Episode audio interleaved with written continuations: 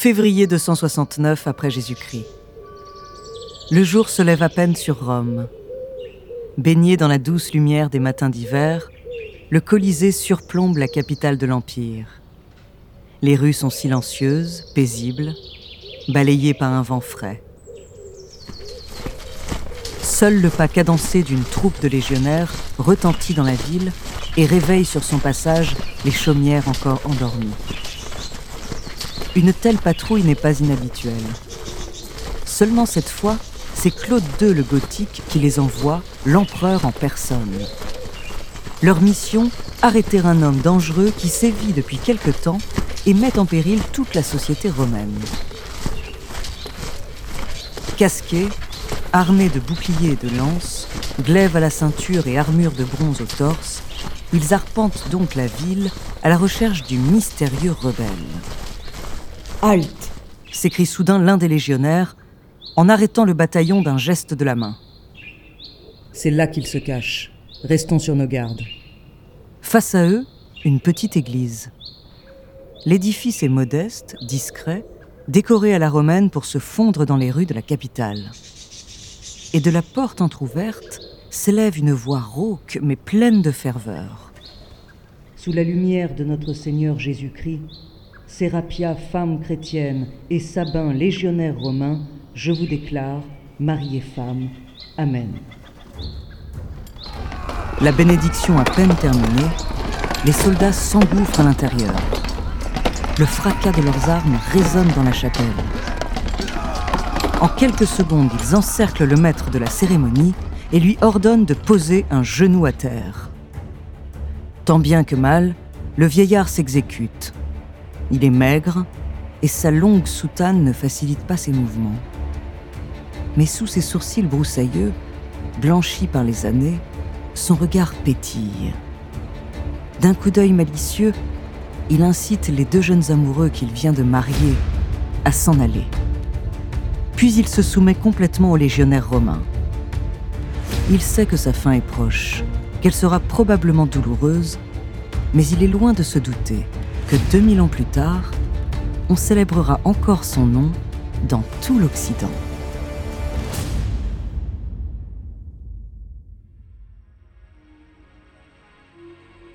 Bonjour, je suis Andrea, bienvenue dans True Story.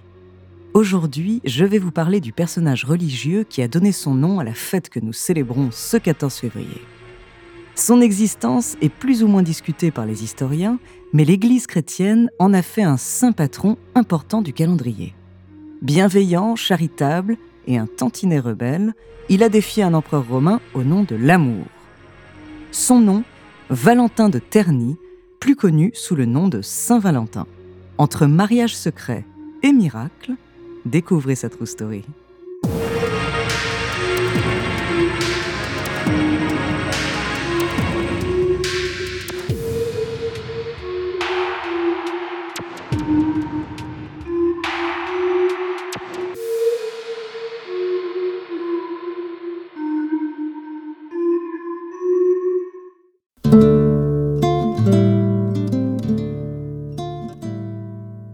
Valentin naît aux alentours de 176 après Jésus-Christ dans la ville de Terni en Italie. À l'époque, l'Empire romain est un territoire immense où le christianisme est loin d'être la religion officielle. C'est un culte qui se développe en marge de la société et fait l'objet de nombreuses persécutions.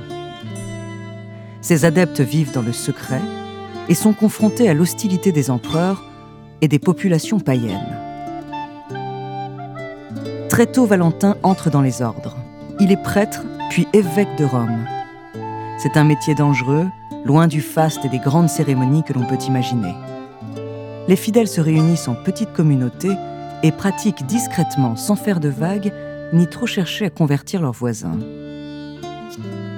Mais malgré la méfiance généralisée, le christianisme se diffuse peu à peu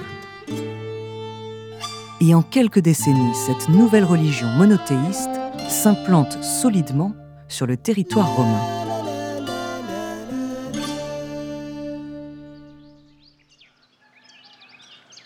Tous les dimanches, Valentin de Terny donne la messe dans la capitale. Il aide son prochain du mieux qu'il peut et enseigne les préceptes de Jésus-Christ, à qui veut bien l'entendre. Les années passent, sa barbe, anciennement brune et désormais aussi blanche que sa soutane, son corps le porte moins bien qu'avant et ses épaules s'affaissent. Mais en l'an 262, à 92 ans, Valentin continue de présider les offices. Après tout, la communauté compte sur lui, et puis Claude II le Gothique vient de promulguer une loi qu'il ne porte vraiment pas dans son cœur. Ce nouvel empereur a décidé d'interdire les mariages.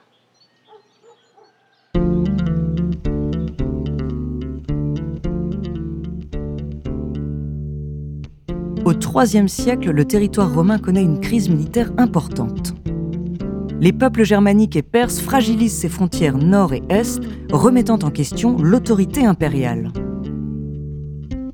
À l'époque, il était immoral d'envoyer les hommes mariés à la guerre. Ils étaient d'ailleurs souvent considérés comme des déserteurs, plus soucieux de retourner dans les bras de leurs femmes que d'apporter la victoire sur le champ de bataille. Pour Claude II le Gothique, le calcul est simple forcer les hommes au célibat, c'est faire grossir les rangs de son armée et repousser plus facilement les invasions barbares. Mais pour Valentin, l'amour entre deux êtres est un bienfait de Dieu auquel nul ne doit s'opposer. Il organise donc des mariages chrétiens en secret. Mais il ne tarde pas à se faire arrêter sur ordre de l'empereur et finit en prison où l'attend une dernière et importante rencontre.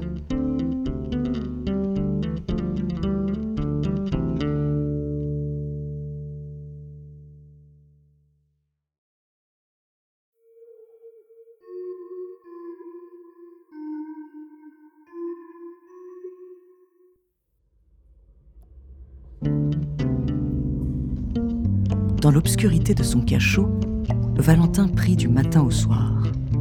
Non pour sa vie qu'il sait proche de son terme, mais pour le salut des fidèles qu'il a accompagnés durant toutes ces années. Il a froid. Sa paillasse est gorgée d'humidité et les rats lui disputent les maigres repas auxquels il a droit une fois par jour. Mais il sent constamment une chaleur immense inonder son cœur, celle de Dieu, de Jésus-Christ, qui veille sur lui, qu'il sait tout proche et qu'il espère bientôt rejoindre au paradis. Régulièrement, son geôlier le fouette d'une lanière de cuir, tandis qu'il tend ses mains tremblantes à travers les barreaux pour recevoir sa pitance quotidienne. En quelques jours, ses doigts se recouvrent de cicatrices.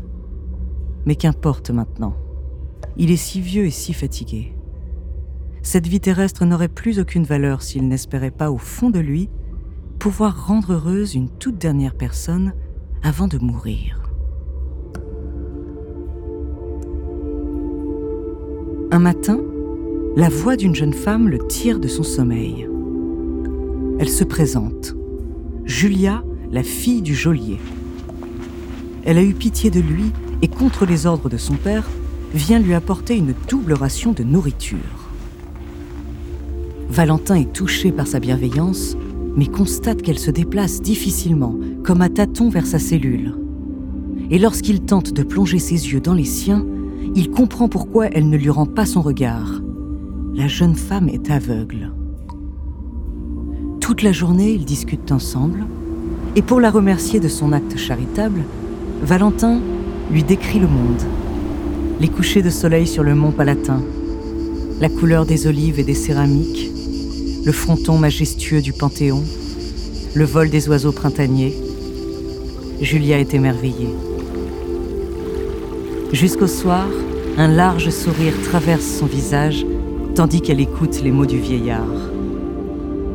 Une fois le récit de Valentin terminé, la jeune femme s'apprête à partir lorsque soudain il lui semble distinguer les contours du barreau de la prison, de plus en plus clairement. Et puis, quelques nuances de couleur. Elle penche la tête, ses mains, juste sous ses yeux, elles sont là. Elle les voit.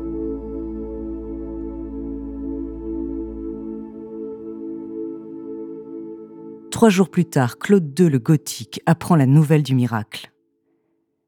L'empereur n'apprécie pas ce genre d'événement, d'autant qu'après ça, Julia et toute sa famille se sont aussitôt convertis au christianisme pour calmer les rumeurs et punir celui qui, quelques semaines auparavant, organisait déjà des mariages secrets, il ordonne l'exécution immédiate du vieil homme. Le 14 février 269, Valentin est traîné hors de la ville de Rome. Sur une route de campagne, il est battu et flotté par les soldats qui l'escortent. Mais son esprit s'évade déjà hors de son enveloppe charnelle. Lorsque la hache d'un légionnaire s'abat sur sa nuque et le décapite d'un coup net, il ne pense qu'au salut et est simplement heureux d'avoir pu aider une toute dernière personne. Les mois qui suivent, Julia vient se recueillir tous les jours sur la tombe de Valentin et y plante un amandier. Depuis ce jour, cet arbre est un symbole d'amour, de gaieté et de fertilité. Plus de 200 ans après sa mort, en 495, le christianisme est depuis longtemps la religion officielle de l'Empire romain. À cette époque, le pape Gélase Ier décide alors d'en finir avec les fêtes païennes encore célébrées sur le territoire. Il supprime notamment les Lupercales, rituels de purification qui se tenaient à Rome entre le 13 et le 15 février. Et il instaure à la place la Saint-Valentin le 14 février, date de l'exécution du martyr. Mais il faut attendre mille ans pour qu'il devienne officiellement le saint patron des amoureux en 1496. On sait en réalité peu de choses sur Saint-Valentin. Les légendes sont nombreuses à son sujet et les récits divergent. Avec le temps, la fête de l'amour, instituée le 14 février, s'est d'ailleurs largement détachée de la tradition chrétienne. C'est aujourd'hui un événement social, plus ou moins critiqué, que l'on peut bien sûr choisir de fêter ou non. Mais s'il y a bien une leçon à tirer de ce vieil homme ayant vécu au IIIe siècle après Jésus-Christ et qui mariait chrétiens et païens entre eux, c'est que personne ne devrait pouvoir faire obstacle à l'amour, quelle qu'en soit la forme.